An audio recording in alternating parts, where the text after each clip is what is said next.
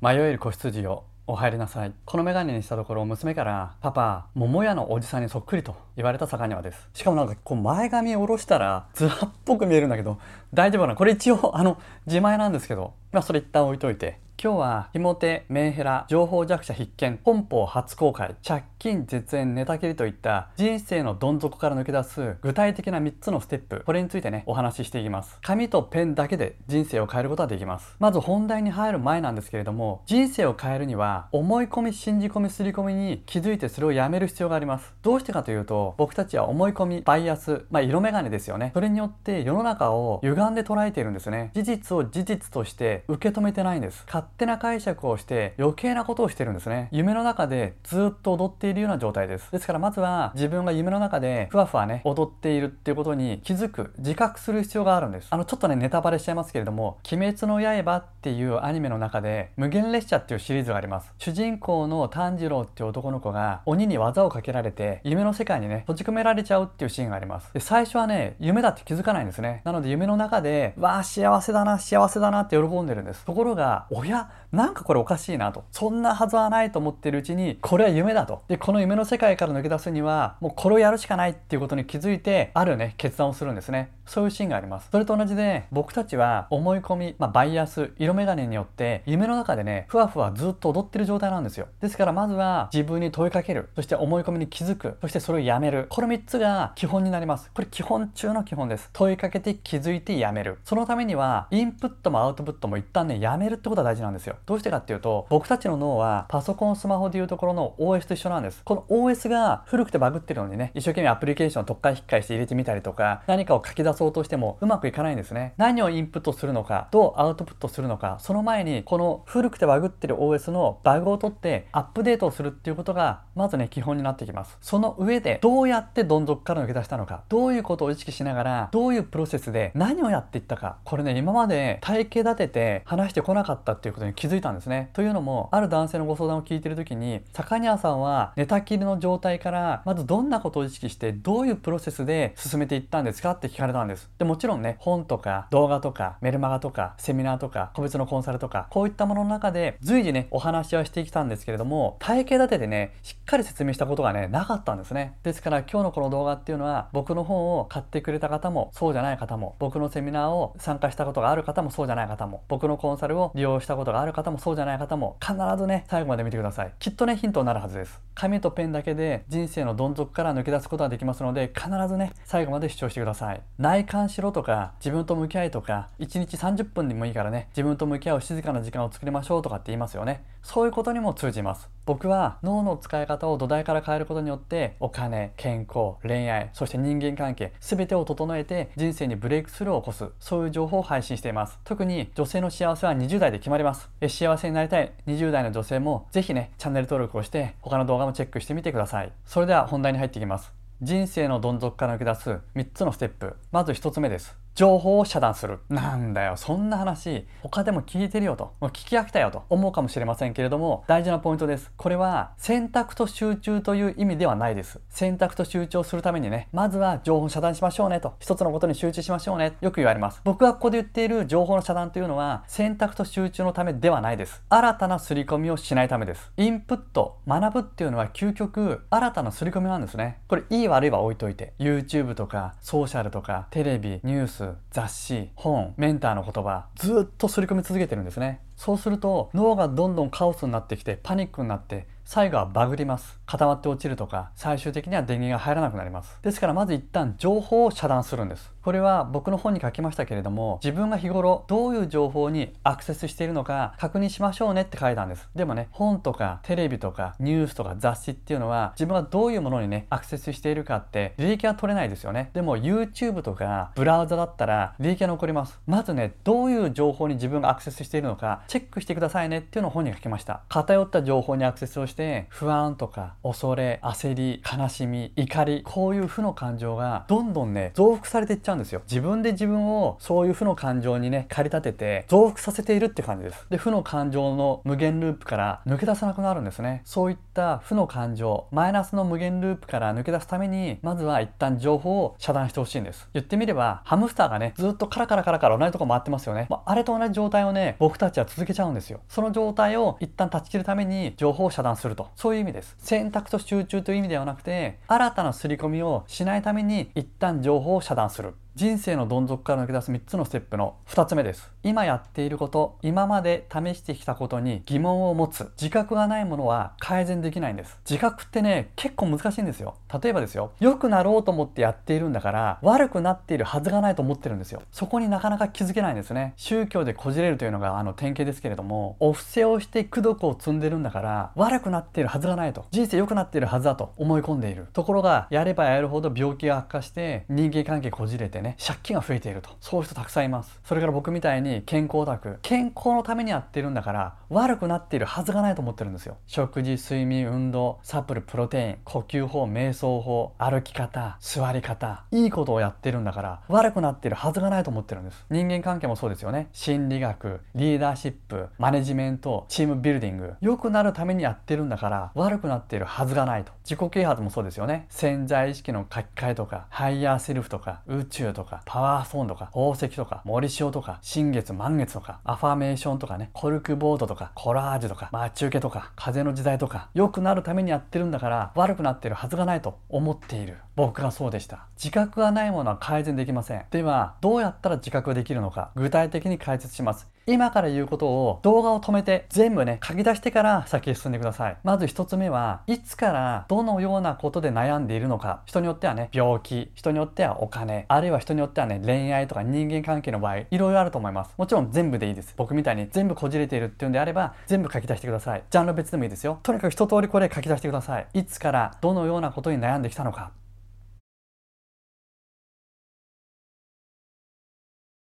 2つ目です。その問題を解決するためにどのようなことを試してきたのか。これも全部書き出してください。もう一度言います。その問題を解決するためにどのようなことを試してきたのかな。ってこれ書き出したら金額を書いていってください。コルクボードのセミナー1回5万円とか。毎月サプリ3万円。かける12ヶ月。かける3年とか。霊能者に3万円。かける12ヶ月。かける5年とか。潜在意識の書き換えに大体毎年ね50万ぐらい使ってきたなと。それを30年やってきたな。50万かける30ですよね。そして合計いくらかな？自分がどんなことに悩んできてどんなことを試してきて何にいくら使ってきたのかその合計を出してください。そして次ですね。問題は根本的に解決したかな？一時的な改善でまた戻ってないかな？リバウンドしてないかな？再発転移してないかな？そして最後です。金銭的な元は取れているかなこれを正直に全部洗い出してもらいたいんですよ。本音で正直に全部ですよ。時々います。坂根さん、元取れていると。仲間が増えた。だから元取れてるんです。そういう方います。もちろんね、あなたの本来の目的がゴルフ仲間を作るとかね、お茶飲み友達を作るとか、情報交換する仲間を作るとかね、ソロキャン仲間が増えたとか、そういうことが本来の目的であれば、元は取れていると言ってもいいかもしれないですよね。でも本当にそれが目的ですか？違いますよね。病気を治すことだったり、収入を増やすことだったり、理想のパートナーを見つけることだったり、人間関係を改善することだったり、幸せになることが目的ですよね。だとしたら、それ本当に元取れてるって言えます？もし本当に元が取れていて根本的に問題が全て解決していたら今この動画ね見てないはずなんですよ。でもそうやってね自分をごまかすんですね皆さん。見て見ぬふり気づいて気づかないふりです。都合の悪いことから目を背けて自分と向き合ってないんですね。自分から逃げ回ってるんです。そうすると負けっぱなしの人生から抜け出さなくなります。相川翔さんっているじゃないですか。昔のね一世風靡セピアの人ですよね。で V シネマ出てて最近だとね兜とかクワガタを育てて売っている人いるじゃないですか。彼がね面白いこと以前言ってたんですよ。家で家族と過ごしているとそうすると部屋の中にゴミが落ちている。で、子供が通るときに、子供がゴミをまたいで通ると。おいと。お前今ゴミまたいだろと。え？ゴミどこ？どこじゃないよと。ゴミをまたいで通るっていうことは、お前ゴミに気づいてるなと。ゴミ見えてるから、またげるんだろうと。拾えと。まあこれね、他の動画でもご紹介してますけれども、そう言って、相川翔さんは子供にね叱るという話をしていたんですね。まさにそれと同じなんですよ。気づいて気づかぬふりをする。見て見ぬふりをする。臭いものには蓋をして自分と向き合わずに自分から逃げ回ってるんですね。まさにゴミをまたいで通っている。これね解決しないんですよ。今日のステップの2つ目。今やっていること今まで試してきたことに疑問を持ってみる。そして自覚するっていうことです。いつからどんなことで悩んできたのかな。それを解決するためにどんなことを試してきたのかな。何にいくらぐらい使ってきたのかな。合計でいくらぐらい使ってきたのかな。問題は根本的に解決したのかな？そしてその金額的な元は取れているのかな？しっかり自分と向き合ってほしいんですよ。そもそも問題が解決していて元が取れていたらこの動画見てないですからね本当に。そして人生のどん底から抜け出す3つのステップ。最後です。具体的なワークをお話しします。朝起きてから夜寝るまでの動作を全て書き出してみる。そしてそこに対してここにはどんな思い込みがあるのかな？そうやって問いかけてみてください。そうすると今度は手放し方が分かりませんとか。気づいたらどうやって手放せばいいんですか？聞いてくる方います。まだ問いかけて気づいてもいないのに問いかけ方が分からないなんて心配しなくて大丈夫ですよ。ナンセンスです。お化けは出てから怖がれって言うんですね。まだマラソン大会で走り始めてもいないのに魚屋さんもし給水所で私のバナナがなかったらどうしたらいいんでしょう？走って行ってから考えろって話なんですよ。まだエントリーすらしてないのに何心配してんだと。しかも手放し方が分かりませんっていう人に限って浅いんですね。全然気づいてないんです。大丈夫です。安心してください。全然気づいてないですから。もっと掘り下げていいです。その奥に何があるのかな？もっと奥に何があるのかな？どんどん深掘りしてください。ここまでね3つ整理します。まず1つ目は情報を遮断する。2つ目今やっていること今まで試してきたことに疑問を持ってみる。3つ目具体的なワークとして朝起きてから夜寝るまで全ての動作を書き出してみてここにどんな思い込みがあるのかな？今までどんな思い込みをしてきたのかな？問いかけると。僕の本を買うとか僕のセミナーに参加するとか僕のコンサルを受けるっていうのはもっとずっとね後の話なんですよ。これは僕のねサービスに限らずですよ。もっと全然後です。もう正直ねこれだけでいいぐらいです。本当に。ですから本とか買わなくていいですからね。もうセミナーとかコンサルもいいです本当に。自分でできる人は自分でどんどんやってほしいんですよ。サイモン・シネックのねファイから始めようなぜから始めようっていう動画を解説した僕の動画があります。まずこの動画を見れば僕の本はいらないはずです。しかも今日お伝えしたこの3つのステップ。これをやれば本もセミナーもコンサルもいらないですから本当に。お金かからないですよね。いつでもどこでも誰でもできますよね。だったらやってください自分でって話なんです。こういうことができない人はですよ。難しいワークとかより抽象度の高い話とか何十時間もあるような動画のコンテンツとか高額なコンサルとか活かせないんですよ。続けらんないんですよ。無理なんですよ。座禅とか瞑想とかマインドフルネスとか。無理に決まってるじゃないですか。こんなにね時間もお金も場所も取らずいつでも誰でもどこでもできることができないんですから。まずはこういうところから始めましょうね。僕が言う簡単っていうのは一